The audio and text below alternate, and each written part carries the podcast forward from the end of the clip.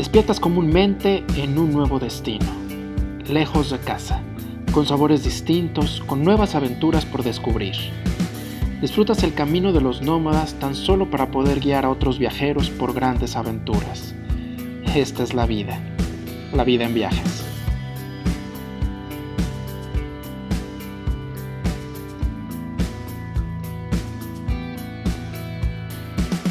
Hemos llegado al final de esta y en esta ocasión nuestra querida amiga Yvette Rangel, periodista especializada en turismo con una trayectoria de más de 20 años, toma el control del podcast. Hola, yo soy Yvette Rangel. En esta ocasión, que es el último episodio de la primera temporada, entrevistaremos al entrevistador, a Peter Luther, que es director general de la Oficina de Turismo de República Checa en América Latina. Bienvenidos a La Vida en Viajes, edición especial.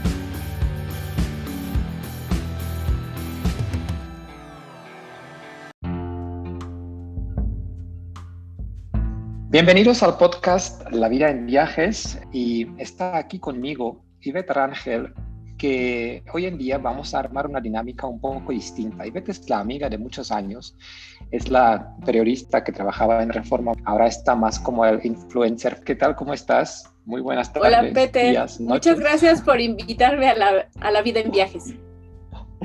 Entonces, eh, tú y yo queríamos, cuando, cuando eh, grabamos el primer capítulo y salió el primer capítulo con Jessica Garbarino, tú y yo hablamos y tú me propusiste una dinámica diferente. O sea, que el último capítulo tú me vas a entrevistar a mí, así que yo voy a ser la víctima y tú vas a ser la que me va a acusar. La victimaria, exactamente. Así es, porque no, no es justo que sepamos la vida de muchas personas, pero no la tuya porque tu vida en los viajes también es muy, muy interesante y además tienes muchos secretos que estoy segura quieres compartirnos. Yo no sé si yo tengo secretos, pero me gustó mucho la idea, así que hoy vamos a hacerlo al revés. Eh, Ivette es la, es la que va a entrevistar, así que Ivette, eh, tú tienes la palabra, yo me callo, yo escucho, yo contesto y la dinámica pues ya la manejas tú, o sea, tú eres la jefa. Perfecto. Primero platícanos cómo es que llegas a la industria turística antes de convertirte en el director general de la Oficina de Turismo de República Checa en América Latina, ¿qué eras antes de? Eh, yo creo que mm, casi todos los que entrevistamos acá llegaron al turismo por una casualidad o por alguna suerte de la vida, ¿no? Y yo creo que yo eh, llegué al turismo igual, por una pura casualidad. Yo nunca me imaginé ser agente de viajes. Eh, yo siempre soñaba de ser un, un, profesor, un maestro, me encantaba como que dar clases y educar y todo eso. Estudié, de hecho, mi carrera es profesor de, de, historia y de español, pero obviamente cuando empiezas a estudiar idiomas, que en mi caso era español, pues ya se te empiezan a acercar agentes de viajes y te dicen, oye, tú que hablas español, ¿por qué no, no pasas en, eh, el verano en España haciendo guía, que nosotros vamos a mandar gente, no sé qué? Entonces yo empecé en la universidad a trabajar de guía a los veranos, que era un trabajo bastante atractivo, interesante, bien pagado. Y cuando llegó el momento de terminar la universidad, me hablaron de la agencia de viajes para los que trabajaba de guía. Me dijeron, oye, eh, estamos armando un departamento de, España, o sea, eh, buscamos un product manager que, que manejaría toda la programación de España y todo eso. ¿No quieres mm, como que trabajar con nosotros? Y llegó otra oferta de la universidad que me dicen, oye, ¿no quieres quedarte aquí en la cátedra de historia para terminar tu tesis y para hacer cosas así, en eh, seguir, seguir tu, tu, tu, trabajo de investigación? Eh, entonces, yo estaba pensando, digo, a ver, me quedo en la universidad, ¿cómo voy a trabajar en la agencia de viajes? Y cuando tienes 23 años o 24 años, obviamente te vale viajar. Pues finalmente dices, pues sí voy, ¿no? Entonces, sin estudiar turismo, sin tener mucha idea a qué, o sea, qué es lo que me espera, me metí en una agencia de viajes y ahí empecé trabajando como product manager para España. Y tu destino cambió para siempre. ¿Nunca te metiste a una aula? ¿Nunca fuiste profesor? Mm, yo sí fui, fíjate, cuando empecé a trabajar con la agencia, daba clases de español en una escuela privada de, idiomas, eso sí, como que seguía con, con, un grupito chiquito de gente, porque español tampoco es un idioma que, pues, mm, hay como mucha gente que lo quiere aprender. Ahora muchísimo más, pero eso hablamos del año 93, 94, que todavía todo el mundo quería aprender inglés, quería aprender alemán, pero español no tanto. O sea, sí tenía mi pequeño grupito de gente, pero obviamente empiezas a trabajar en la agencia y ya no tienes tiempo, o sea, porque trabajo en la agencia. De hecho, yo recuerdo, fíjate, cuando, cuando me mudé a Praga, porque la agencia mm, primero empezó en la ciudad donde yo nací, en České y luego como en tres meses nos trasladamos a Praga. ¿no? Y yo recuerdo que entré en la oficina, tenía, o sea, compartía oficina con una señora que ya tenía bastante años, tenía en turismo, no sé, 30 años de trabajo. Y entré en la oficina y la señora me dice, a ver, eh, ¿tú sabes qué te espera en, el mundo turístico? Yo digo, pues sí, ¿no? Es un entretenido viajar. Dice, a ver, si tú quieres trabajar 7 por 24, si quieres cobrar poco, pero viajar bastante, quédate en este lugar. Pero si quieres ganar mucho dinero y tener una vida tranquila, sal de aquí inmediatamente, porque si te quedas, es el trabajo para toda la vida. De, este sector no hay, no hay salida. O sea, te atrapa y ya no te deja salir. Fíjate. ¿Y tuvo razón? tuvo razón. te quedaste atrapado, pero felizmente atrapado, ¿no? Yo creo que sí que te atrapa. Ese, ese, ese, trabajo no es un trabajo de oficina de ocho horas es un trabajo que te tiene que gustar, es un trabajo que te tiene que mm, de alguna forma encantar. La verdad es que eh, yo empecé en la agencia de viajes, después trabajé con un operador, de hecho con el operador turístico, con el operador mayorista más grande de la República Checa. O sea, empecé a trabajar con, con grupos que viajaban en autobús, que hacían circuitos por Europa y luego empecé, o sea, como que cambié el trabajo dos veces y luego llegué hasta el, hasta el operador mayorista más grande de la República Checa y empecé a manejar vuelos charters. Imagínate que yo tenía un departamento de España, nosotros manejábamos 36 vuelos charters semanales a España. Eran más de 120 mil pasajeros al año que muramos. Yo era director del departamento y la verdad es que era un trabajo completamente distinto. Tuvimos nuestra propia compañía aérea con tres aviones, entonces era como entras en un mundo completamente distinto, ¿no? Pero, ¿E pues, imaginaste que con este trabajo te ibas a tener que ir de tu país natal? No, pero sí, sí quería. O sea, siempre tenía como este, este, aquí como que te estoy diciendo, sí me encantaría trabajar fuera, sí me gustaría ir a trabajar fuera, ¿no? De hecho, fíjate, te voy a contar algo que no sé si lo conté a mucha gente. Eh, yo andaba con una novia cuando tenía 18, 20 años y era como, ella era muy de, eh, como de astrología, ¿no? Entonces, todavía estábamos en la universidad y me dice, Peter, nos vamos a hacer horóscopos, o sea, tú vas al, al, astrólogo, yo voy al astrólogo al mismo y luego comparamos si somos compatibles y no sé qué, ¿no? Entonces dije, pero si yo para qué voy a astrólogo, o sea, tampoco tengo muchas ganas. Pero bueno, muchas veces haces compromisos y dices, bueno, pues sí, para tener paz en la casa. Es como pues, terapia de pareja alternativa. Algo así, pero imagínate que me hizo cita a las 7 de la mañana en noviembre. Eran como, no sé si eran cero grados, yo en la bicicleta y hasta donde estaba el astrólogo, pobre. Y él tenía todo preparado, me hizo toda la carta. De hecho, hasta el día de hoy tengo la carta astral que todo eso me hizo.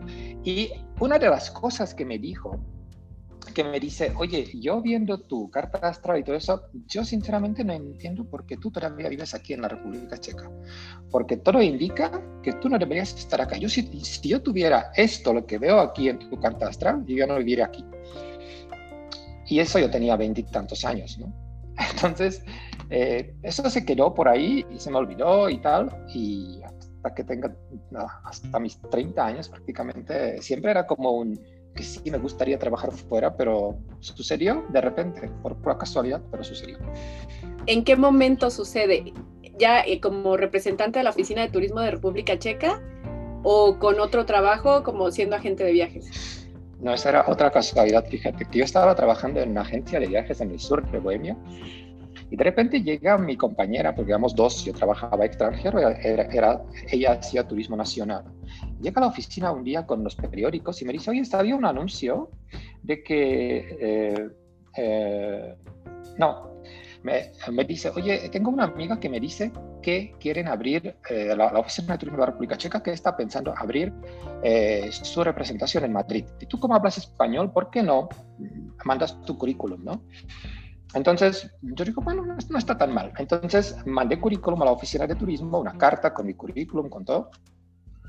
Y nunca nadie me contestó. Eso, eso como que era un, no sé, nadie contestó. Hasta como, fíjate que ya estaba con otro trabajo, ya trabajaba con la mayorista, ya tenía los vuelos charters y de repente estoy en una reunión con mi jefe y me están llamando. Yo digo, a ver, Entonces digo, oye, ¿qué tal? Peter, no sé qué. Me dice, te estamos hablando de la oficina de turismo de la República Checa.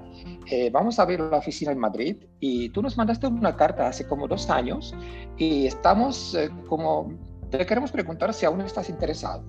Entonces yo en ese momento con mi jefe enfrente digo, a ver, que un tantito, salí y digo, bueno, sí estoy interesado, pero ¿me pueden decir cómo consiguieron este número de teléfono? Porque yo mandé una carta hace dos años, cuando trabajaba en otra empresa, tenía otro celular.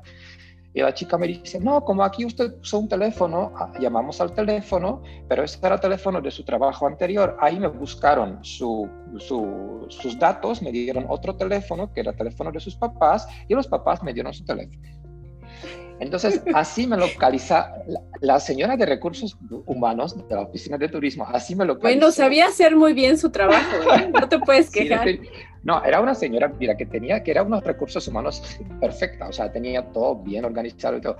Entonces me llama, me dice, vamos a hacer, eh, eh, hay un concurso, no sé qué, si nos puede mandar otra vez el currículum actualizado y le, le quiero invitar a una entrevista que se va a hacer en una semana, no sé qué.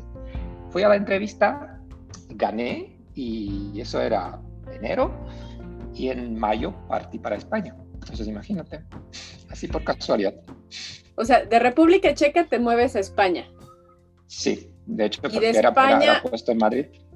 Y estoy cinco años trabajando en España en la oficina de turismo y otra casualidad de la vida, que como después de tres años que estuve en Madrid, eh, como que me, habló nuestro director general, que era un chico joven en ese momento, y dice, oye, Peter, ustedes como ahí en Madrid hablan español, ¿por qué no mm, hacen algo en América Latina? O sea, podríamos manejar algo, ¿no? Entonces empezamos a trabajar América Latina desde Madrid, pero después de un año, que yo, yo tenía un año, en 2005 era un año, que yo prácticamente no pasaba por la oficina porque yo tenía un evento en Barcelona, de Barcelona iba directo a Buenos Aires, de Buenos Aires regresaba a Madrid, me iba a Lisboa, de Lisboa me iba, yo qué sé, a Brasil, de Brasil, o sea, era un año que manejamos España, Portugal y Latinoamérica en dos personas. Entonces, después de ese año, yo dije a mis jefes que era ya otro jefe, porque cambió mientras. Yo digo, oye, es imposible. O sea, yo no soy capaz de manejar todo esto porque trabajamos 24 horas los dos. Cuando se acaba jornada en Madrid, empieza jornada en América Latina y no es posible. Pues yo tenía un año que no tenía ni tiempo de pensar eh, si lo que estamos haciendo está bien o está mal. O sea, estás en la sensación de que vas de un evento a evento y no te, como que no tienes tiempo, estás trabajando en aviones, en la oficina, no sé qué. Y él me dice, oye, ¿por qué no abrimos oficina en América Latina? ¿no? y me dice, oye, yo digo, pues si quieres la abrimos. Y me dice, ¿y quién?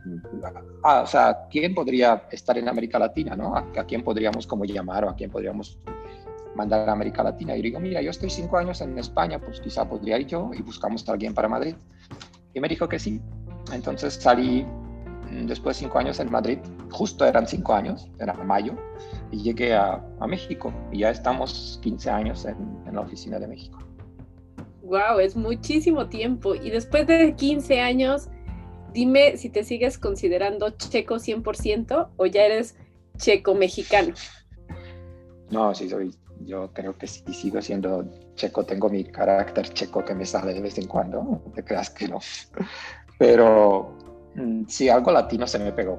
De hecho, me siento muy a gusto. Yo creo que, mm, yo, sabes que yo creo que los que de alguna forma no sé si pasa en todos los países, pero en la República Checa, los que realmente eh, hablamos español, eh, de alguna forma no lo hablamos solo por, porque es un idioma X. O sea, imagino que la gente aprende inglés porque pues el inglés, si no hablas inglés, pues y aparte inglés te abre muchas puertas, ¿no? Pero los que hablan español, es, todos los que hablamos español nos conocemos en la República Checa, no digo que todos, pero bueno, en, mi generación, la gente que estudiábamos tal, yo creo que eh, tienes un vínculo muy especial con el mundo latino. No lo aprendes solo por idioma, lo aprendes también por, eh, por la gente, por el destino, por la cultura, por todo esto, ¿no? Porque también imagínate cuando yo empecé con español, conseguir, cuando llegó el primer CD, primer disco de Gloria Estefan a la República Checa, que era lo único en español que pudiste conseguir, todos corríamos a la tienda para comprarnos un disco porque con esto íbamos aprendiendo, porque en los años 90 no había internet, no había Spotify, no había,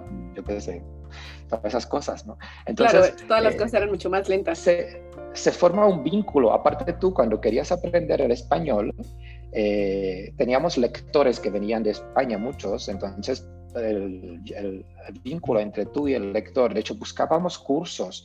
Eh, yo recuerdo cuando empezamos con el español en la universidad, fuimos a la Embajada de España a buscar libros, eh, pasamos verano justo viajando como guías, o sea, buscábamos cualquier oportunidad de aprender el idioma y de estar cerca, porque no era tan fácil, o sea, no era algo, hoy en día pues vive mucho español en la República Checa, tú puedes viajar a España cada rato, viajas a América Latina, pero en aquella época, en los años 90, todo estaba empezando. Entonces yo creo que sí se formó un vínculo que no es solo por idioma, es también porque tienes un vínculo con la gente y de alguna forma te tiene que encantar la cultura latina para que, eh, para que aprendas el idioma y para que sigas aprendiendo el idioma. ¿no? Además, creo que hay un cambio. Y si tú estudias español, no sé cómo ahora, pero cuando yo estudiaba español en la República Checa, el español base era el español de España. El español latino era como por ahí está, pero no es lo correcto. Lo correcto es español España, o sea, tienes que pronunciar la Z y tienes que, o sea, como la, claro. la S no es la S, es la S y tal, y tienes que, entonces aprendes lo, de hecho mi profesora de español era argentina, pero intentaba de enseñarnos. Que habla otro tipo de, español distinto al de España y al de México. Pero se esforzaba mucho para aprender, para, para, enseñarnos el español de España. Entonces nosotros hablamos español de España y español latino era como que pues es un español por ahí, pero la base es español de España.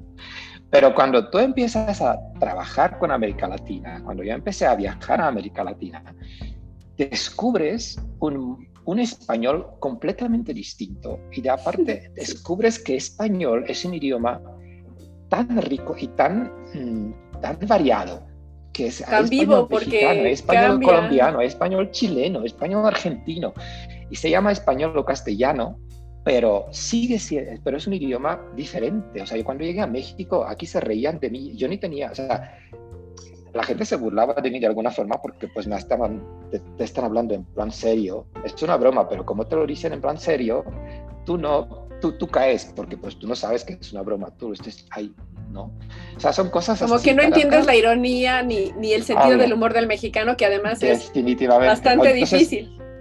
Se ríen de ti, ¿no? Vas a una reunión con amigos y se, se, están burlando de ti cada rato porque, pues, obviamente el español aquí, pues, es diferente a la forma, el tono, las palabras. Muchas veces no tienes ni idea en qué significan las palabras. Te dicen una frase y tú dices, eh, ¿y qué? O sea, entiendes palabras, pero no tienes ni idea, ¿no? También yo cuando tomé el avión eh, de Madrid para acá, ya, ya, con la mudanza, yo dije, se acabó la Z, me di cuenta que tan cómodo es hablar sin Z, sin la S.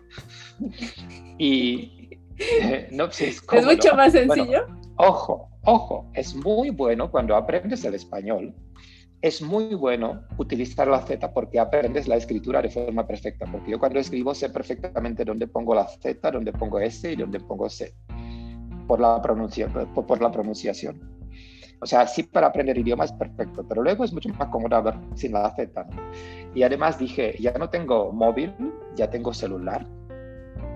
Ah, eh, ya, no puedo, ya no tienes ordenador, tienes computadora. Tiene, tengo computadora, ya no, ya no cojo las cosas porque coger no se puede. Entonces, no, pero fíjate, eso, mi, primera, mi, primera capacitación en México, yo cuando llegué a México de España, para mi primer evento, que era como para 100 personas en el Camino Real acá, yo empecé a hacer la presentación y obviamente sabía que no puedo usar la palabra coger, pero como o sea, pero ya te lo habían advertido. pero como en España la usas para todo, entonces yo empecé a hablar y de repente me paré porque digo, no, es que no. Y empecé a buscar alternativas. Y te das cuenta de que el español en, en América Latina es mucho más eh, preciso. Utiliza muchas más palabras, más verbos, más precisos. Tienes que realmente saber que no es coger, que es agarrar, que es jalar, tomar. No sé qué. Hay como se usan muchas más palabras, también se usan muchas palabras locales que tú no tienes ni idea qué significan, pero pues tienes que ir aprendiéndolas, ¿no? Y si luego llegas a Colombia es otra cosa, si llegas a Argentina pues es un mundo completamente distinto. Entonces te das cuenta que tan bonito es el español y que tan variado es el idioma. Y eso me encanta. eso me encanta. Ese pegado de los latinos. Hace rato dijiste, no sigo siendo checo, pero sí algo se me ha pegado. ¿Qué, qué hay de ti? ¿Qué hay latino en ti? ¿Qué hay latino de mí? Te deberías preguntar a mi esposo. no, ¿sabes qué hay? Yo creo que eh, lo que creo que se me pegó primero, quizá entre España y Latinoamérica, es contacto físico. Eh, tú sabes que nosotros, los que somos de Europa Central, mm, cuando nos vemos con los amigos, nos saludamos, pero ni nos tocamos, ni nos abrazamos, ni nos damos la mano. Si es un tema de negocio, pues nos saludamos con la mano. Entonces yo creo que lo primero que aprendí es abrazar, besar, tocar en general. O sea, necesitas un, o sea, como que esa necesidad de contacto físico con tus amigos, pero también con tus socios comerciales que muchas veces se convierten en amigos, ¿no? Entonces creo que eso es lo que más se me pegó y más rápido se me pegó, porque yo recuerdo que cuando llegué, estuve aquí en México un año y llego a Praga y voy con mis amigos y de repente abrazo uno y la cara que me puso como plan, a ver qué te pasa, o sea, ¿qué estás haciendo, no? Y otra cosa que me pasaba mucho en Praga, obviamente hoy cambió la cosa, hoy cuando también ya es mucho más, ya como que avanzó ese tema. Y también cuando llegaba a mi oficina eh, central en Praga, todos sabían que llegaba Peter y que hay que besarlo. Entonces todas las chicas que estaban ahí ya automáticamente yo había como dos besos, luego ahora con México es uno, pero normalmente son dos. Entonces yo como que eso creo que es, es lo primero que se me pegó. ¿Y qué más se me pegó aquí de América Latina? Pues no sé muchas cosas, pero no, no recuerdo nada. A la, a la, comida, obviamente, pues ya, se me, ya, ya soy de tortillas, fíjate, como que si estoy en la República Checa dos semanas y ya, me, ya estoy extrañando las tortillas, ¿no? ¿Sabes comer picante o, o, eso sí, definitivamente? Picante es otra historia. Picante es otra historia, fíjate, yo, yo cuando llegué a México, mira, otra vez mi aventura, mi primer viaje a México era a Chiapas, o sea, yo prácticamente iba a visitar a familia de mi ahora esposo. Y llegué a Chiapas y, y estábamos, estaba ahí tres semanas. Pero obviamente en Chiapas se come pura tortilla. Entonces después de igual, después de dos semanas comiendo tortillas y tortillas y tortillas, dije, necesito pan. O sea, algún sándwich o algo de pan. Te salió el carácter europeo. Ahí como que ya dije, necesito pan. Y me metí en un, mm, en un lugar ahí en Tuxtla. Y sí pedí un sándwich y tal, me compré unos, sé que eran, pero un sándwich. Y de repente muerdo el sándwich y llevaba chile. Yo digo, chile, estoy aquí hasta el pan pica, ¿no? Eso era como la primera. Y hoy en día me encanta, obviamente, pero esto no lo esperaba. Y además, con el picante, yo creo que mi relación con el picante va avanzando. O sea, yo cuando llegué a México, lo que a ti no te picaba, a mí sí me picaba era comestible, pero me picaba. O sea, preguntar en el restaurante al mesero, eh, ¿esto pica o no pica? Es una pregunta errónea, porque... Porque todo pica. Porque todo pica, pero a él no. Entonces él te dice, no, señor, esto no pica nada. Pero, o sea, tú sabes que a él no le pica y te dice la verdad, pero que contigo es otra cosa, porque sí, la comida lleva chile. Entonces yo empecé que lo que, lo que a ti no te picaba, a mí me picaba más o menos, y, pero era comestible, o sea, pude comerlo, no me lastimaba. Y poco a poco, con los años, eh, ahora lo que a ti te pica un poco, a mí me pica y lo puedo comer y me encanta. Pero si tú me dices, esto pica mucho, ni me atrevo a comerlo porque todavía no llegué a ese nivel, a ese nivel de, de comer picante y llorar. Ahí todavía como que no entré. Pero todavía no entiendes el gozar ese dolor. Sí ese no, no, fíjate, eso no entiendo, porque yo si como algo que pica mucho se me quema la lengua y mm, o sea, dejo de sentir el sabor, así que no, ahí, en eso no entro. Todavía no entro en esa dinámica de llorar, comer picante y después me, tomar dos pastillas mm, para gastritis. En eso todavía no, en ese, en ese juego no entré. ¿Qué otra cosa no has entendido de los mexicanos? Que digas, ¿por qué lo hacen? No, yo creo que entiendo todo no, no, no hay cosas que no entiendo, que se me hacen como extraños. Eh, no, lo que yo no entiendo, todavía me cuesta un poco entender por qué en cada fiesta se come tanto.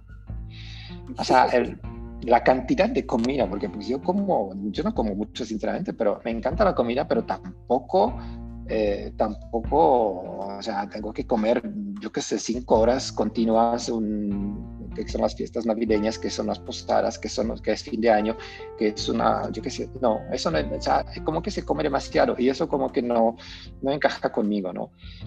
A pesar de que, que me dijiste lo que se me pegó de mexicano acá, es el desayuno, porque yo nunca cuando vivía en la República Checa ni en Madrid no desayunaba, o sea, mi desayuno era un yogur, un pan dulce tal vez, café, y de hecho desayunaba en camino a la oficina, me compraba algo y, y en la oficina me comía algo rápido antes de empezar a trabajar.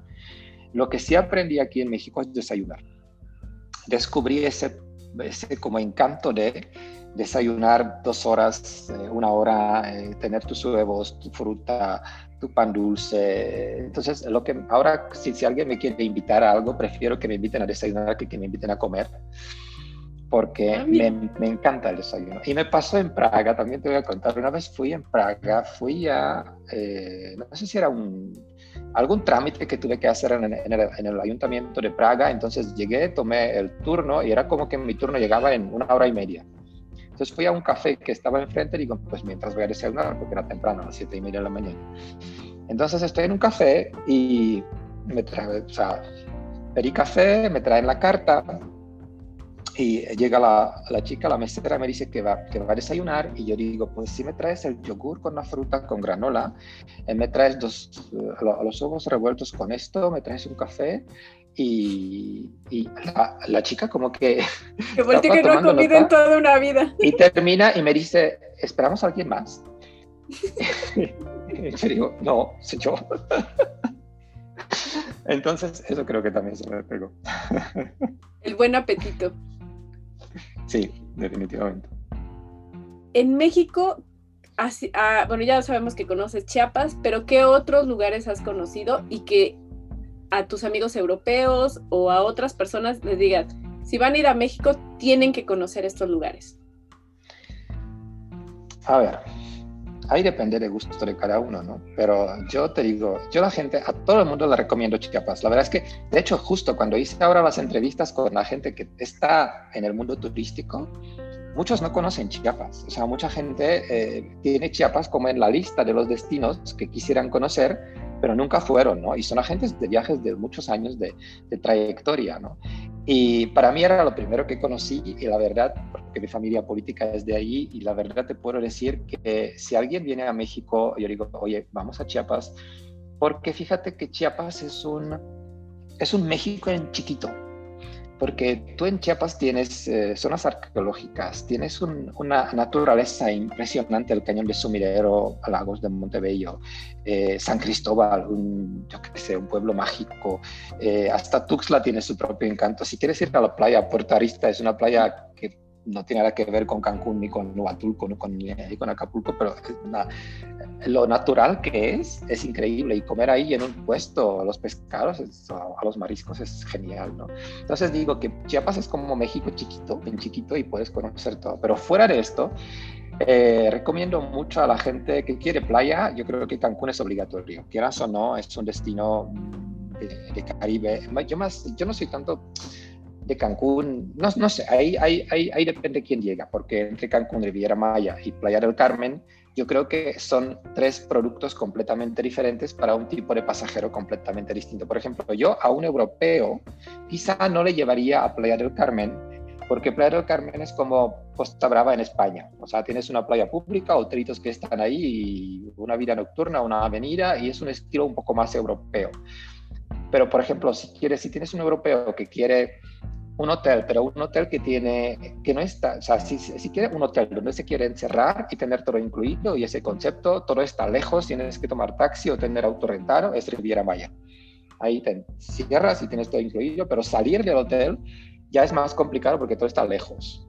Mientras que si estás en Cancún, si te gusta por la noche de repente salir, ir a un centro comercial, ir a cenar fuera, ir a, no sé, a una discoteca, pues Cancún es perfecto, porque en Cancún tienes tu resort, todo incluido, con la playa privada prácticamente, pero sales del hotel, tomas un bus o un taxi y en 10 minutos estás en el centro de Cancún, en un centro comercial, en una discoteca, entonces son productos diferentes, ¿no? Pero, por otro lado, con mi papá, por ejemplo, fuimos a Acapulco y Acapulco es eh, México eh, más eh, local, o sea, ahí ves más gente local, más mexicanos, más turistas de acá. Mm, sinceramente no soy muy fan de Acapulco, pero creo que es una experiencia bastante interesante, sobre todo para la gente que todavía recuerda Acapulco de los años 70, 80. Cuando todo su esplendor. Sí, a mí me encanta Puerto Vallarta, por ejemplo. Pero Puerto Vallarta no la zona hotelera, yo soy más de tener hotel en el centro y acercar el centro y moverme en, en, las calles por ahí. ¿Tú eres eh, más de playa o mm, de, yo soy mitad, de recorrer ciudades o pueblitos? ¿Sabes que me encanta? Me encanta recorrer y quedarme en la playa los últimos días. Eso es algo que, creo que es un poco europeo, o sea, que tú haces un circuito y luego terminas un circuito, haces puebleas y terminas los últimos días para descansar en la playa. Eso es lo que me gusta. Pero playa para mí es un fin de semana, cuatro días, yo tampoco aguanto más en la playa. Pero aquí en México tienes playas que son distintas, por eso te digo Cancún, tienes Acapulco, pero luego tienes Los Cabos, por ejemplo, que es otro mundo completamente distinto. Y de los pueblitos fuera de Chiapas me encanta lo que es el centro de México, me encanta Guanajuato, por ejemplo, para mí es un destino, eh, es un pueblo impresionante. San Miguel Allende todavía no le encontré el gustito, pero bueno, es bonito. Eh, Querétaro, por ejemplo, me gusta mucho como, como pueblo, ¿no? Como ciudad. Eh, Oaxaca también es muy bonito. Y muy rico. es que también ustedes, fíjate, eso, eso todavía creo que no se me pegó de latino. El tema de comida, a mí me gusta comer, pero yo no, voy, yo no soy, o sea, si yo voy a un lugar, si voy a Querétaro, si voy a, si voy a Guanajuato, yo soy el de callejera, pueblear, conocer, saber. La comida sí, pero no es parte de nada más. Es parte de, obviamente voy a probar algo típico, pero no es, no, no es lo primero que te voy a contar. O sea, no, te voy a contar de otras cosas que, que viví, pero comida para mí todavía no es como el, no sé, para ustedes, yo tengo una sensación de que el mexicano viaja para comer. Porque si tú hablas con alguien, no sé, si va a Praga y te dice, no, Praga es muy bonito, fíjate, fuimos al puente de Carlos y luego comimos en un lugar y comimos un pato, no sé qué, y a partir de ahí hablamos solo de comida, tal vez de compras. Pero es que para ustedes comer es muy importante, ¿no? Forma parte... Es que parte de, la brújula viajera que tenemos los mexicanos se encuentra en el estómago, tiene algo como un pequeño cable conectado. Así es, pero nosotros, mm, yo creo, creo que eso es también lo que todavía como que ya lo entiendo, pero eh, no es, para mí no es lo primordial cuando viajo el tema de comida. Muchas veces comemos algo rápido porque no quiero perder tiempo. Así que... Y ahora, ¿quién es? Bueno, yo soy eh, vivo ejemplo de que te podemos pedir ayuda y secretos, en este caso de República Checa, y son cosas que no aparecen en cualquier guía turística, sino es de alguien que ha vivido la República Checa en persona. Yo recuerdo hace unos años que viajamos juntos por Praga, bueno, por Praga y otras ciudades de República Checa. Cuando estábamos en Praga yo me quejé amargamente de la cantidad de turistas asiáticos que había en esa temporada y que no podía disfrutar la vista de la ciudad como yo hubiera esperado o creído. Y tú me dijiste, quieres tener para ti solita el puente de Carlos, tienes que levantarte antes de que amanezca y venir y puedes tomar fotos y va a ser para ti solita. Hubo un pequeño detalle, ya no era para mí solita, había algunos japoneses, otros chinos por ahí. Coreanos, coreanos. Muchos coreanos, exacto. Había unos españoles también, pero bueno, obviamente no tenían nada que ver con la cantidad de, de gente que se veía al mediodía. ¿Qué otros secretos de República Checa nos puedes compartir para quienes tenemos ganas de regresar o que tenemos ganas de conocer por primera vez República Checa? ¿Qué sí tenemos que conocer? Eso sí es una pregunta complicada. Te promocionar secretos, secretos. Yo, mm, no son secretos. Yo creo que si tú quieres conocer la República Checa, yo lo digo siempre, tienes que salir de Praga y tienes que salir de la capital, tienes que dar una vuelta, tienes que atreverte. Lo mejor que puedes hacer si quieres conocer la República Checa es tomar un coche y empezar a pueblear. A dar una vuelta por los pueblitos ahí que quizá no son, porque si tú vas a Chesky Krumlov, donde todo el mundo va, te va a pasar lo mismo. Bueno, ahora con la pandemia es diferente, pero antes de la pandemia es lo mismo que Praga, muchos turistas japoneses, chinos, no sé qué. Pero si tú en la República Checa, si agarras un coche, si lo rentas, no en Praga, cuando sales de Praga, prácticamente en la carretera no tienes que hacer muchos planes. Tú te pones los puntos más importantes, pero si tú vas de Praga a un pueblo, a una ciudad, si vas de Praga a, que Brno, que es la segunda, y no vas por la autopista, vas por las calles vas por la carretera, digamos, no, la más transitada, en cada 20 kilómetros, en cada 15 kilómetros, puedes pasar por un pueblo, puedes parar, parar en un pueblo donde tienes un castillo, donde tienes un palacio, donde está algo interesante, el, yo qué sé, la iglesia que está en la, plaza de un pueblo. O sea, eh, la República Checa tiene eso. Eh, los secretos son los pueblitos que tú puedes conocer, pero los puedes conocer solo si vas en coche y si no lo vas a planear mucho. Hay muchísimos lugares. Igual puedes ir a un parque nacional y puedes dar una vuelta ahí caminando. República, por ejemplo, lo que es muy bonito en la República Checa, obviamente al mexicano no le gusta mucho caminar, pero a nosotros, a, los checos, nos encanta caminar. Entonces, la República Checa es el país donde tenemos más kilómetros de rutas para senderismo señalizadas. O sea, tú entras en cualquier bosque, en cualquier yo qué sé, eh, en, cualquier pueblo paras, te vas a la plaza principal y tienes ahí eh, las, eh, los señales, de la, o sea, señalamiento de las rutas turísticas que puedes hacer caminando. y de ahí, o sea, vas en coche, vienes a un pueblo que no conoces, no sabes dónde estás, pero tú ahí tienes en la plaza principal unas flechitas con eh, eh, con, tres, con cuatro colores diferentes, depende de la dificultad de la ruta, rojo, amarillo, azul y verde. Rojo es más difícil, verde es el más fácil. Y tú dices, ok, ahí tienes, no sé, eh, el pueblito este son tres kilómetros. Y tú vas y en cada esquina tienes esa marca pintada encima de un árbol, encima de una piedra, encima de una casa. Y tú solo siguiendo estas, este, estas marcas llegas a donde, a, donde, donde quieres llegar. Entonces, eso es lo bonito de la República Checa. Eso quizás es un secreto. O sea, que no tienes que planear mucho las cosas. Tú puedes descubrir cosas, cosas, lugares, paisajes muy bonitos solo perdiéndote en el país.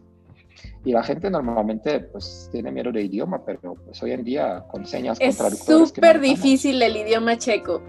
Ahí sí, debo decir que sí es bien difícil. Creo que no aprendí a decir. Bueno, la única palabra que aprendí a decir fue pivo que es vital en, República Checa, que pivo significa cerveza. Y ya no aprendí a decir ninguna otra cosa. Sí, pero pues la gente habla inglés o la gente de alguna forma se comunica con, contigo. O sea, la gente si quiere se comunica. Sí, eso sí. Siempre cuando, hacemos presentaciones y la gente me dice esto, digo, mira, un vivo ejemplo es mi papá. Mi papá no habla ningún idioma, mi papá habla checo. Algunas palabras alemán por ahí, ¿sabes? Pero mi papá cuando encuentra a un extranjero eh, que está como perdido, no sé, a un chico que te enseña en el mapa, que no sé qué va, va con el mapa y está perdido. Entonces, mi papá primero le explica todo, o sea, cómo llegar en checo. Obviamente, la persona le está viendo con una cara como que no te entiende absolutamente nada. Entonces, mi papá se da cuenta de que no entiende nada y lo explica otra vez en checo, pero más lento, para que entienda y como se da cuenta de que tampoco lo entiende, finalmente lo que hace es que le agarra la mano y le lleva al lugar donde que busca. Entonces, yo creo que eso es un ejemplo de cómo se comunica la gente que no habla idioma, ¿no? Que siempre quiere ayudarte y siempre te va a apoyar, ¿no? Y si no, tienes aplicaciones que pues, ahí te, traducen lo que, lo que quieres decir, ¿no? Entonces, yo creo que eso no hay ningún problema. ¿Cómo nos ven a los latinos en República Checa? Eh, Dentro de todos los turistas que reciben, porque reciben turistas de todas partes del mundo. Fíjate que Latino se ve como un turista, como un buen cliente. Es un, es un cliente que eh, no es complicado, eh, es muy agradecido. En los restaurantes les encantan los mexicanos porque les dejan propina 10% mínimo. ¿Y no acostumbran a dejar? No, los checos sinceramente no, los checos redondeamos, o sea, si te dice que son, bueno, ahora dejamos un poquito más, pero tampoco 10%, o sea, la gente redondea, o sea, si es la cuenta que son, yo qué sé, 82.50, tú dices 100 y ya está, pero no, no es como que 10, 15%, ni te preguntan en los restaurantes, sí.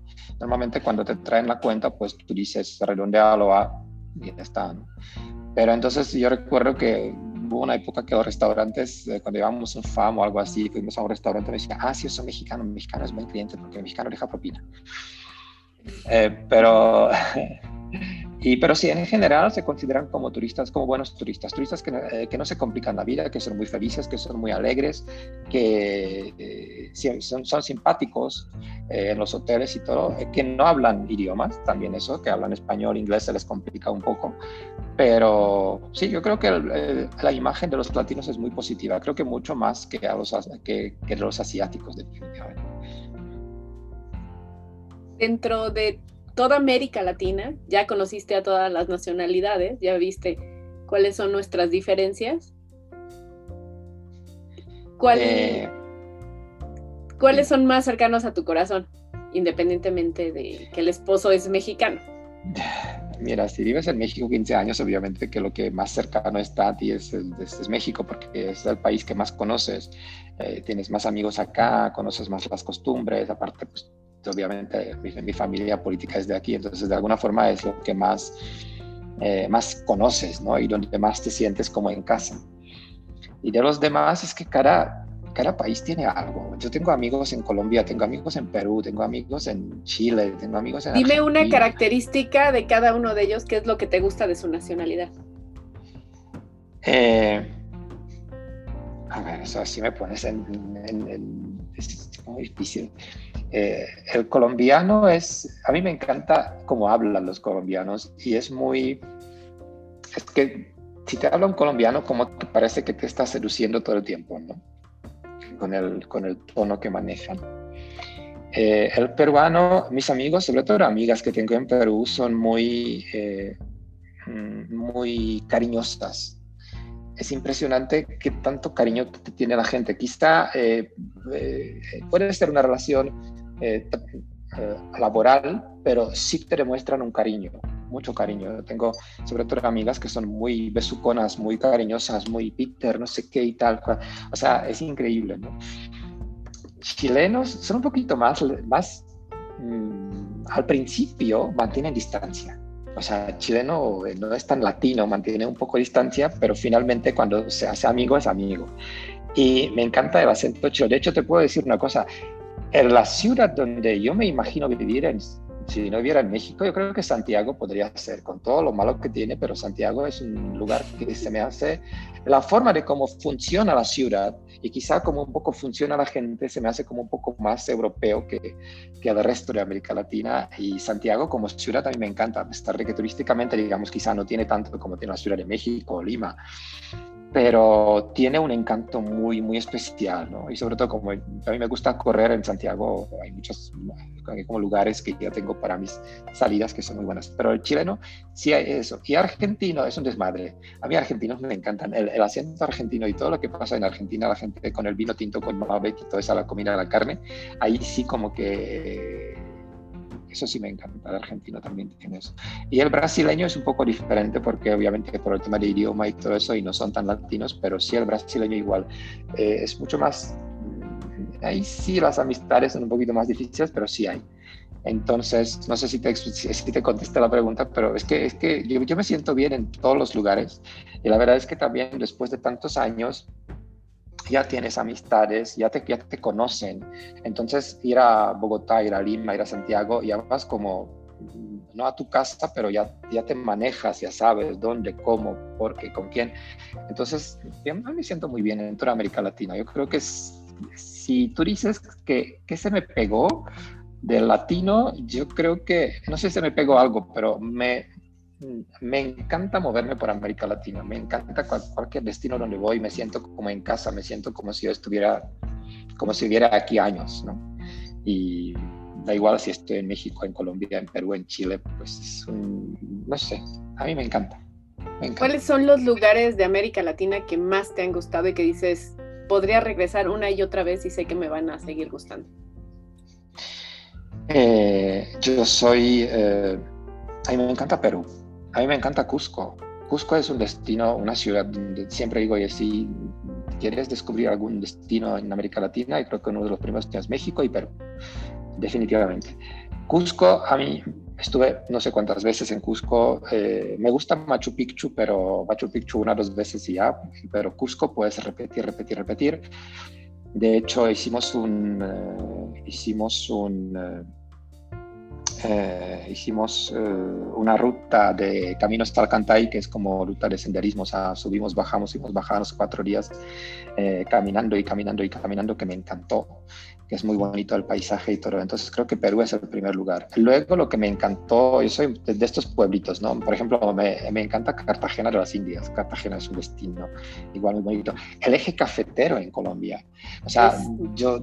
Muy lindo esos paisajes que hay ahí una, una, hacienda ahí donde te quedas, o solo ir al parque de café, o me llevaron a un parque que se llama Panaca, o no sé cómo se llama, pero son animalitos domésticos ahí, cerditos y no sé qué, y hacen show. Quizá no tanto me gustaron los animales, pero el paisaje que tú ves eh, es increíble, ¿no? Entonces también esa zona es muy bonita. Me encanta vino, así que yo si voy a Chile, pues a Santiago, pues ahí tienes... Eh, ahí tienes muchas viñas y como te dije, a la ciudad de Santiago a mí sí me gusta como, como ciudad, ¿no? sobre todo la parte moderna de Santiago. Eh, en Argentina, fíjate que no conozco, conozco, Buenos Aires, que me encanta. La zona de Palermo, por ejemplo, para mí es una zona perfecta. O sea, es, yo los cafés, los, las panaderías, yo soy panero. Así que en Buenos Aires yo disfruto un pan, porque hay mucho tipo de pan. Y a pesar de eso, extrañas las tortillas, ¿eh? Hay que, hay que recordar. Eh, después de cierto tiempo ya como que estoy echando...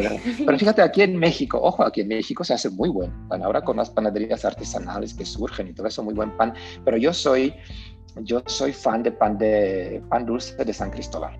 Yo sí, esto es mi, esto es mi, eh, mi adicción. La, familia que siempre llega de Chiapas a México siempre me, me, me traen un platito de pan dulce de, de, San Cristóbal, que es increíble. De hecho, hace poco llegó una caja a la casa y obviamente llegó el pan, pan dulce de San Cristóbal. ¿no? Entonces, eh, me encanta Río de Janeiro, por ejemplo, en Brasil, a pesar de que la seguridad por ahí de, repente me siento raro, pero es que me encanta lo que es Río, ¿no? Y, pero en general yo no conozco mucho de esos países, yo conozco las capitales porque ahí vamos. Me encanta Medellín, por ejemplo, en Colombia, pero Medellín conozco de la ventana de mi hotel y una vez fui a comer ahí, pero normalmente vienes por la, por, la noche, haces un evento y sigues a otro lugar, ¿no? Entonces, eh, no conozco tanto como, como me gustaría conocer. De, bueno, ya sabemos que conoces América Latina, bueno, Europa, pues supongo que has recorrido Europa. ¿Has ido a Asia, Oceanía, África? ¿Tienes...? África, África, Túnez, África, Túnez y Marruecos un poco, pero eh, Asia era, fíjate, Asia, yo tengo una relación, eh, yo nunca mm, me gustó, nunca tenía yo, yo, creo que como hablas español y como que te manejas esa, esa, parte del mundo, de España, Portugal, para acá, yo nunca tenía mucho interés de conocer Asia. De hecho, muchos amigos aquí en México también, los que tienen agencias de viajes y los que viajan mucho, me dicen, no, pero es que Asia. Yo fui a Asia eh, cuando todavía vivía en la República Checa, una vez me obligaron a ir a Tailandia a un farm trip. Que mi Ay, me dice, qué feo. No, yo regresé Mira, yo, yo manejaba Destino Europa, regresé de Italia, me estaba contratando algo para el verano, regreso a mi oficina y mi jefa me dice, eh, era como jueves, y me dice, Peter, el lunes vas a Tailandia. Yo digo, ¿yo? No. O sea, que vaya una chica del mostrador, yo no, ¿para qué yo voy? Porque yo manejo Europa. No, pero no, no puedo mandar ninguna chica porque todas están de viaje o están ocupadas y tal. Y no sé qué, pues tienes que ir tú porque alguien tiene que ir y yo no puedo. Entonces yo a fuerza me mandaron a Tailandia, ¿no? Entonces, finalmente... Tú ibas con cara de sufrido. me gusta el viaje, finalmente me gusta el viaje, pero tampoco era para tanto, ¿no? Digo, pues sí, sí, recorrimos Bangkok y Ayutthaya y Phuket y Koh Samui y sí vimos cosas y sí me gustó, pero tampoco era para tanto. Pero cómo es la vida que de repente estamos aquí, como todos los amigos ya me hablan de Asia y hablan de Camboya y de Japón y de China y no sé qué. Y en, la casa también dice, mi marido dice, oye, eh, a mí me gustaría conocer Asia y no sé qué y tal, hasta que cumplimos 15 años. Entonces yo digo, a ver, hacemos nuestro viaje de 15 años y vamos a Asia, ¿no? Entonces pedimos un amigo que es experto y dice, oye, prepárame, un viaje para Asia, como dos semanas, tres semanas, y ya, por ahí, y me dice, ¿dónde quieren ir? Yo digo, me da igual, O sea, tú prepara un viaje para que conozcamos. Imagínate que voy por primera y última vez a Asia y que no sea la India, porque ahí no quiero ir. Entonces me dice, bueno, no te preocupes, India es para más avanzados, primero te vamos a hacer algo un poquito más. Y me manda un itinerario. Yo, sinceramente, ni lo revisé.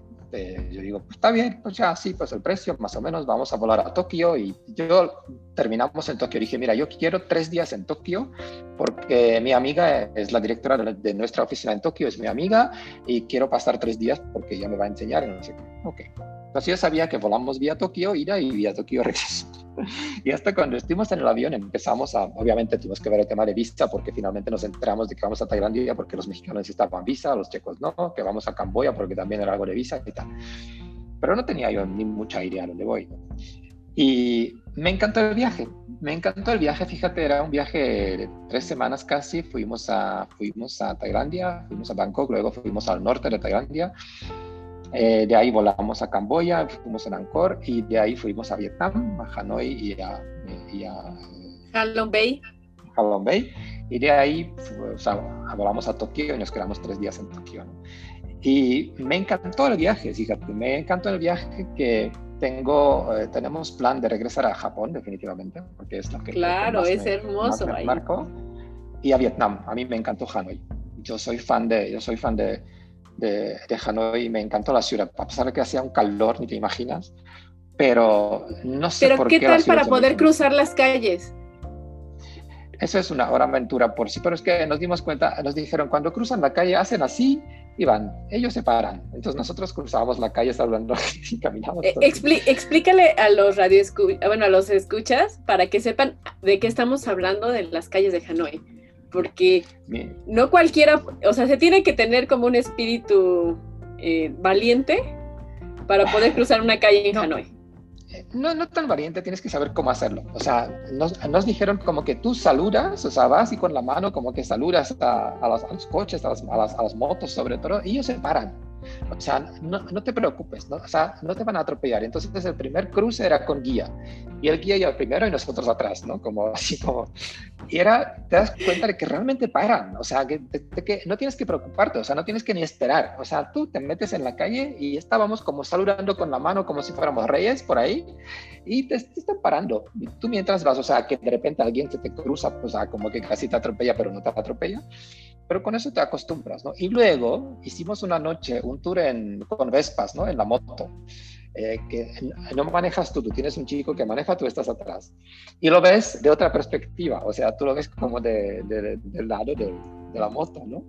Y, Híjole.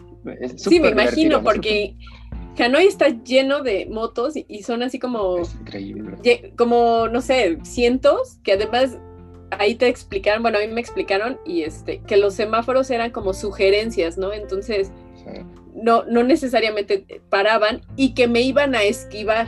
Entonces yo creí que por ser eh, chilanga iba a poder cruzar sin problema las calles y yo de verdad me detuve a ver, a estudiar cómo cruzar y no morir en el intento. Pero no, no tienes que estudiar nada, o sea, tienes que, tienes que, tienes que como que atreverte a, como que entrar en la calle, ¿no? Pero sí, yo, yo, recuerdo cuando fuimos en las motos, cuando fuimos en las, hicimos tour, tour en, en, Vespa, yo recuerdo que llegamos a un semáforo donde de repente eran miles de motos. Estábamos parados, eran como cinco calles, imagínate una rotonda con cinco calles, y de repente cambió el semáforo y todas las motos se, se metieron en el centro y de alguna forma extraña no pasó nada, no hubo accidente, cada uno encontró su camino, o sea, como que era nos juntamos en el centro y de repente todos se encontraron, o sea, como que era impresionante porque dices, esto va a chocar porque estos todos van al mismo tiempo, ¿no? Y no, de alguna forma se ceden espacio, se saben, se, o sea, tocan la bocina, yo qué sé. Era, era una experiencia muy bonita y me encantó Hanoi. Yo no sé por qué, pero yo quiero regresar a Vietnam, eso lo tengo muy claro. Y a, Tokio, pues y a Japón en general. Peter, nos queda un mundo pendiente por seguir platicando pero te voy a, te voy a hacer unas pequeñas preguntas y a ver cuáles van a ser tus opciones. ¿Praga o París? Praga. De hecho, fíjate, París no me, yo, me van a regañar mis compañeras de Atout France, pero París sí me gusta, pero yo soy más de Londres o de Roma que de París. ¿Madrid o Ciudad de México? Ahí sí me pones en, en un dilema. yo, yo no sé, no sé. Me encanta Madrid y me encanta Ciudad de México. No sé. Es una, no, mitad, mitad. Esto sí es parejo, no puedo escoger. ¿Vino o cerveza? Vino. Tinto. ¿Por avión o por carretera? Eh, primero por avión y luego por carretera. O sea, viajes lejos. no, no, a mí no, son dos viajes diferentes, fíjate. A mí me, gusta viajar en avión, eh, pero igual eh, me gusta viajar en coche. no necesito, no, o sea, puedo manejar, pero si maneja alguien más me gusta más. Pero eh, yo creo que me gustan las dos cosas. Sí, me gustan las dos cosas, tanto avión como, pero viajo más en avión que en coche, sí, ¿Dos maletas documentadas o solo equipaje de mano? Eh, una maleta documentada. Yo, a mí me gusta viajar, a mí no me gusta hacer la maleta. Entonces, si tú me dices que tengo que viajar con tengo amigos que viajan con la maleta chiquita y se la suben al avión, pero tienen que organizar todo en la maleta, ¿no? Como que todo tiene que estar. Yo prefiero, yo voy para tres días, pero llevo mi maleta tota porque ahí meto todo y no tengo que pensar cómo. Y, si, como la voy a documentar de todas formas, pues si viajas con chiquita pequeña, no, chiquita grande, da igual. Así que no me gusta mucho organizar la maleta. Yo prefiero la grande donde meto todo, pero documento una. Dos maletas, creo que nunca documento dos. Okay destinos pendientes por conocer? Eh, yo tengo, bueno, ya te dije que queremos regresar a Japón, que no regresar a Vietnam, pero yo tengo un destino que no sé por qué, pero yo quiero ir a Chile. Mi sueño es conocer Chile del norte al sur. O sea, empezar en Atacama, luego pasar por, la, por, la, por el centro, a la zona de vinos y todo esto, las, las viñas, y terminar en Patagonia. Y quiero correr el medio, el medio maratón en Patagonia son, no, no, sé, pero Chile ya tengo en la mente desde hace muchos años y es un destino que sí quiero conocer. Esperemos que en el corto plazo y que la pandemia lo permita. Era previsto para este año, fíjate. Híjole, bueno, esperemos que para el 2021, si acaso 2022. Yo creo que 2022, cumplo 20 años en la relación, así que yo creo que ahí va a ser otro viaje grande. Y una última pregunta. ¿Volverías a consultar el horóscopo para ver qué te depara el futuro? Mm, no, porque ya lo tengo. Eh, no, no creo que voy a consultar un horóscopo. Creo que no. No, no, no, quiero saber qué, qué, es lo que viene. Y, lo que... Porque el horóscopo, sinceramente, a mí, por un lado, fíjate, yo nunca, yo no soy muy de, de horóscopos, pero para mí horóscopo, eh, justo lo saqué hace poco, el que tengo desde hace los 30 años, yo no sé qué hay. Y ahí tengo toda la característica de mi signo, de todo lo que son los planetas que tienes en qué casa y no qué tal cual. Y a mí, cuando lo leí, después de muchísimos años, yo dije, sí para algo sirve. Sirve quizá para que te conozcas un poquito mejor. Y quizás es bueno que te lo hacen cuando tienes 20 y tú regresas a, y tú vuelves a leerlo cuando tienes 50, porque ya con todo lo que pasó se te, te empiezan a encajar las cosas, ¿no? Pero, o sea, te puede un poco ayudar a conocerte a ti misma, eh, pero no sé por qué yo ahora iría a un astrólogo, no sé. No, no. Pues muchas gracias, Peter. La verdad disfruté muchísimo platicar contigo, descubrir cómo es que llegaste a México. Y bueno, y esperamos que te quedes aquí con nosotros por otros 15 años más. y que nos sigas compartiendo tus viajes y tus, y tus destinos muchas gracias, La verdad es que es una diferencia ser entrevistado y entrevistar, porque hay muchas cosas. Yo luego me sorprende cuando entrevisto a la gente y de repente se quedan como pensando. Y la verdad es que muchas veces no esperas la pregunta y sí tienes que pensar un poco las cosas. Así que muchas gracias por esta entrevista. Tenía, creo que estaba más nervioso que cuando yo entrevisto a la gente, fíjate, antes de empezar. Eh, pero nosotros tenemos un pacto, ¿no? Tenemos el pacto de que el primer episodio de la segunda temporada te voy a entrevistar yo a ti. Eso me da más nervio. A mí no me da nervio entrevistar, me da nervio que me entrevisten. Así que todos los que nos escuchan y todos los que nos escucharon hasta este momento, pues ah, tenemos un compromiso con, con Ivette, que la, primera la, la, segunda temporada va a empezar con la entrevista con ella. Así que, Ivette, muchas gracias, muchas gracias a todos los que nos escucharon. Yo espero que no les aburrí mucho con, este, con mis historias y que nos vemos en el primer capítulo de la segunda temporada, otra vez los dos, o sea, yo y Ivette. Así que muchas gracias. Ivette, muchas gracias por estar con nosotros en este capítulo. Te escuchamos pronto. Eso espero, eso espero. En enero nos, nos, hablamos. Así que muchísimas gracias. Y a todos los que nos escucharon, pues eh, muchas gracias por escuchar todos esos episodios. Y si tienen cualquier pregunta, cualquier consulta, si de hecho nos quieren sugerir a alguien a quien, a quien entrevistar, pues con nuestro correo a la vida en viajes arroba estrategiamx.com. Así que gracias y eh, cuídense mucho. Muchas gracias y hasta luego. Ivette, muchas gracias. Cuídate mucho. Muchas gracias. Hasta luego.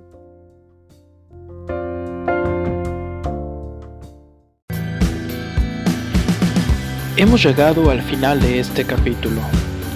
Gracias por descubrir con nosotros estas historias. Te invitamos a suscribirte a nuestro podcast desde tu plataforma favorita. Hasta pronto.